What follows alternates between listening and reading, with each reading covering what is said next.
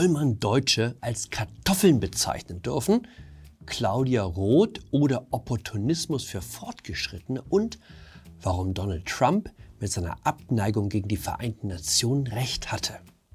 Hallo und herzlich willkommen zu einer neuen Folge von 9 Minuten Netto. Mein Name ist Jan Fleischhauer, ich bin Kolumnist beim Fokus und wir schauen hier gemeinsam auf die Lage in Deutschland. Stellen wir uns vor, der Bundesjustizminister hätte folgende Idee. Warum nicht Jan Fleischhauer, den Autor des Schwarzen Kanals und Moderator dieser fabelhaften Sendung auf Servus TV zum Bevollmächtigten der Bundesregierung für gesellschaftlichen Ausgleich und Verständigung machen. Es schmerzt mich, das sagen zu müssen, aber ich glaube, die meisten Menschen in Deutschland würden sich bei dieser Idee den Bauch vor Lachen halten. Jetzt wissen Sie, wie es mir mit der Nominierung von Vater Atermann zur unabhängigen Bundesbeauftragten für Antidiskriminierung geht. Frau Atermann war lange Vorsitzende der neuen deutschen Medienmacherinnen, eines Vereins zur Förderung der migrantischen Sache und damit eine feste Größe im grünen Kosmos. Einziges Problem, sie hat sich in der Vergangenheit, wie soll ich sagen, nicht immer so geäußert, wie man das von der künftigen Leiterin einer Bundesstelle erwarten sollte. Deutsche ohne Migrationshintergrund als Kartoffeln zu bezeichnen, ist ein Umgangston, der eher ungewöhnlich ist. Das weiß natürlich auch Ferda Atermann. Deshalb hat sie vor einigen Tagen alle Spuren auf Twitter gelöscht. Insgesamt 10.000 Tweets. Offenbar war sie selbst der Meinung, dass ihr altes Leben in so einem Widerspruch zur neuen Aufgabe steht, dass sie dieses besser vor der Öffentlichkeit verbergen sollte. Unter den Tweets, die nicht mehr angezeigt werden, findet sich zum Beispiel die Einschätzung, dass die deutsche Gesellschaft im Kern so verdorben sei, dass Ärzte zu Ungunsten von Migranten selektieren würden. Wörtlich schrieb Frau Atermann zu Beginn der Pandemie, ich habe irgendwie eine Ahnung, welche Bevölkerungsgruppen in Krankenhäusern zuerst behandelt werden, wenn die Beatmungsgeräte knapp werden. Das ist kein Ausrutscher, das ist Ausdruck einer bestimmten Weltsicht. Die deutsche Gesellschaft ist demnach so sehr von Diskriminierung durchzogen, dass dem Problem nur noch mit Gegendiskriminierung, also Quoten und staatlichen Hilfsmaßnahmen beizukommen ist. Ich bin nicht gegen Aktivismus, jeder kämpft für seine Anliegen so gut er kann. Die Freunde des geschlechtsneutralen oben ohne Badens im deutschen Freibad, ebenso wie die Befürworter der Gendersprache oder eben die Vertreter der migrantischen Sache. Ich habe nur Zweifel, ob jemand, der jeden Vertreter der Mehrheitsgesellschaft für Rassismus gefährdet hält, die richtige Person an der Spitze einer aus Bundesmitteln finanzierten Beratungsstelle ist. Eine andere Frage der Woche. Sie beauftragen ein Künstlerkollektiv, das starke Vorbehalte gegen Israel und die Juden hat, mit der Ausrichtung der größten Kunstschau der Welt. Was bekommen Sie für Kunst? Ich würde sagen, die Wahrscheinlichkeit, dass antisemitische Kunst darunter ist, ist nicht so gering. Rieseneklat bei der Documenta, die vergangenes Wochenende in Kassel eröffnet hat. Wir waren uns in Deutschland eigentlich einig, dass Zeichnungen, wie sie im Stürmer zu sehen waren, nicht mehr mit Steuergeld gefördert werden sollten.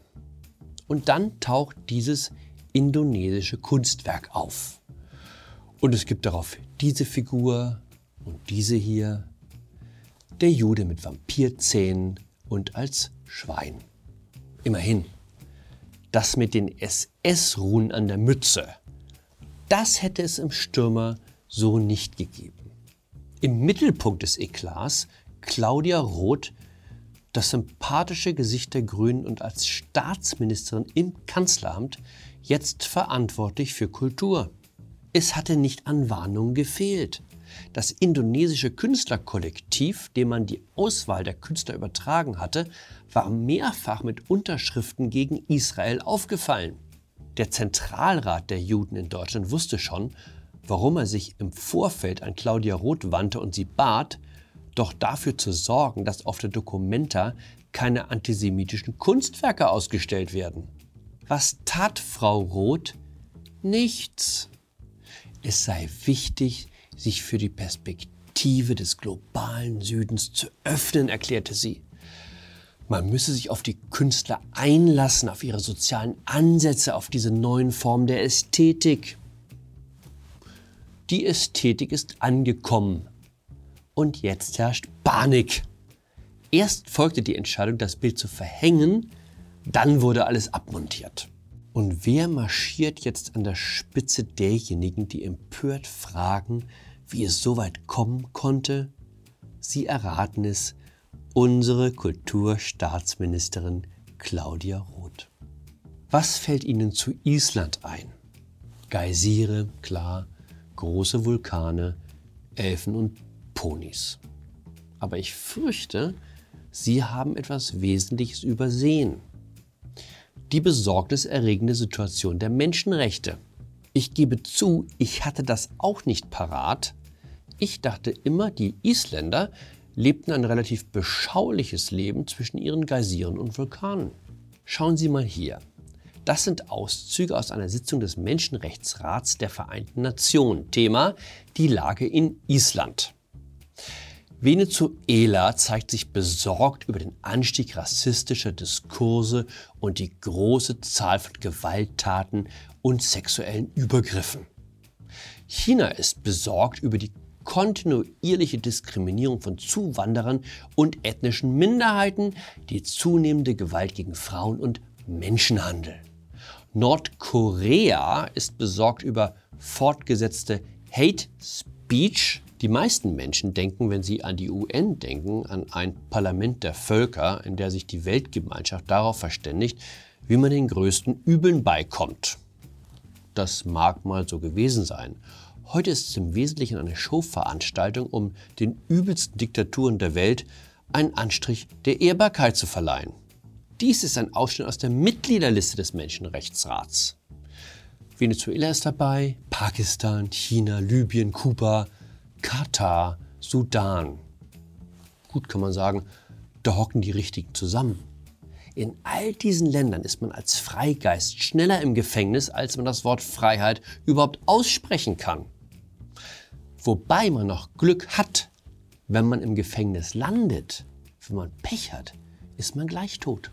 Ich war nie ein Fan von Donald Trump. Ich habe mich auch an dieser Stelle weidlich über den Mann mit dem Teint einer überhitzten Orange lustig gemacht. Aber vielleicht war sein Entschluss, aus Organisationen wie dem UN-Menschenrechtsrat auszusteigen, gar nicht so dumm. 190 Millionen Dollar überweisen wir jedes Jahr an die Vereinten Nationen. Wir sind damit der viertgrößte Beitragszahler. Wenn Christian Lindner demnächst wieder fragt, wo man sparen kann, das wäre mein Vorschlag.